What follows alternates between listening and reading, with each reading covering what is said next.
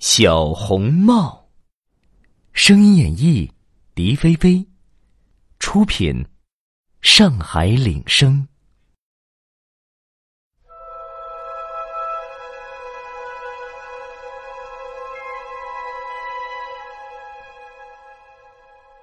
从前有一个小女孩，长得很可爱，大家都很喜欢她。平日里。小女孩最喜欢戴一顶红天鹅绒的小帽子，由于她天天戴着小红帽，时间一长，大家就叫她小红帽了。小红帽的爸爸是一个伐木工人，在家附近的树林里工作。可是树林里有许多危险的动物，尤其是野狼，所以。爸爸和他的伙伴们在干活的时候总是很警觉。有一天，小红帽的奶奶生病了，妈妈叫小红帽拿一些蛋糕和葡萄酒去给奶奶吃。小红帽的奶奶住在树林里，临走时，妈妈对小红帽说：“记住啊。”走路要小心，到了奶奶家要听话有礼貌。哦，树林里有野狼，快去快回，别到处乱跑啊！小红帽一点也不在乎的回答说：“哎呀，知道了，知道了。”小红帽拎着篮子，高高兴兴的上路了。可是刚进入森林。他就遇上了可恶的大野狼。狼是很凶恶的动物，可是小红帽不知道狼的凶残，所以一点儿也不觉得害怕。呃，小红帽你好啊，哎，你要到哪里去？大野狼假装很亲切的跟小红帽打招呼：“我到奶奶家里去。”呃，你奶奶家住在哪里呀？树林里呀，那儿有三棵很高很高的大橡树。狼本想一口吃掉小红帽，但他很贪婪。狼心想：嗯，还是先去找到他奶奶，然后再吃掉这个小嫩人儿。大野狼打定主意后，就假惺惺地说：“小红帽，你别匆匆赶路啊！你没看见周围的花儿开的有多美丽？”小红帽见天色还早，真的跑到森林里采花去了。他还想带一束鲜花送给奶奶呢。小红帽正在采花的时候，狼已经跑向了小红帽的奶奶家，敲响了小红帽奶奶家的门。狼一边敲门，一边细着嗓门叫：“奶奶开门！我是小红帽，我给你送蛋糕和葡萄酒来了。”跨进门，就一把抓住小红帽的奶奶，抢下她头上的睡帽，把她关进了衣橱里。然后，狼把自己打扮成奶奶的模样，躺在床上，等着小红帽出现。小红帽采了许多美丽芬芳的花儿，然后来到了奶奶家门口。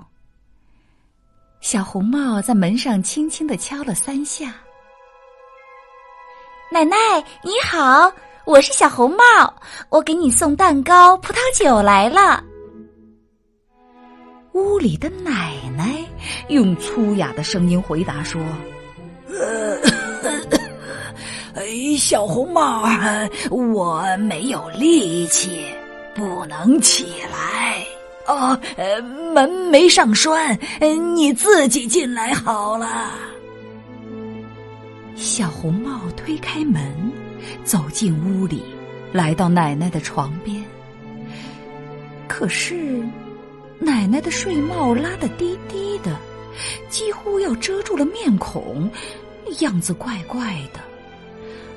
嗯，奶奶，你的耳朵好大，眼睛也好大，你的手好大，嘴巴也好大。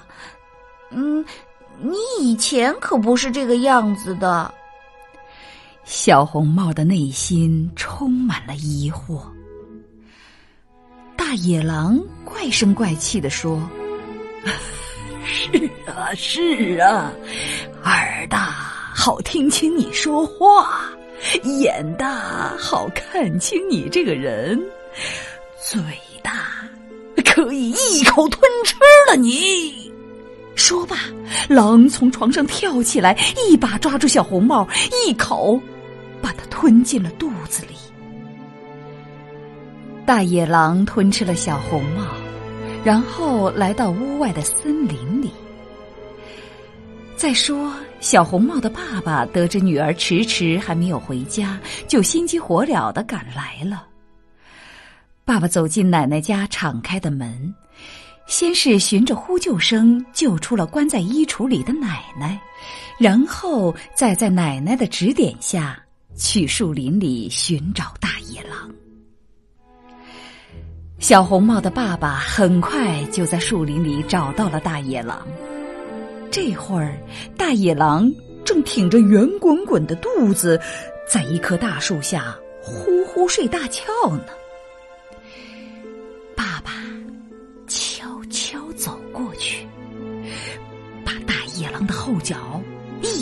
提了起来，用力的上上下下的抖了一抖。小红帽便扑通一声从大野狼的嘴里被抖出来了。爸爸，大野狼的肚子里好黑呢。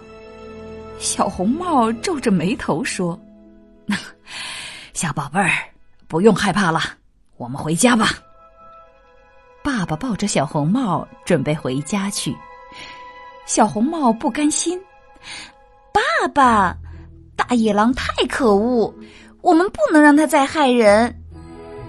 于是，小红帽走到河边，捡来许多大石头，把它们塞进了大野狼的嘴巴里。大野狼醒来后，一点儿也不知道发生了什么事。他走到河边喝水，但是肚子里的石头非常非常重，他一弯腰，一个重心不稳。扑通一声，跳进了水里，差点被淹死。你你肚子为什么这么重呢？大野狼拼命的挖喉咙，想把肚子里的小红帽给吐出来，最后竟吐出了一堆大石头，吓得大野狼发誓以后再也不敢吃小孩子了。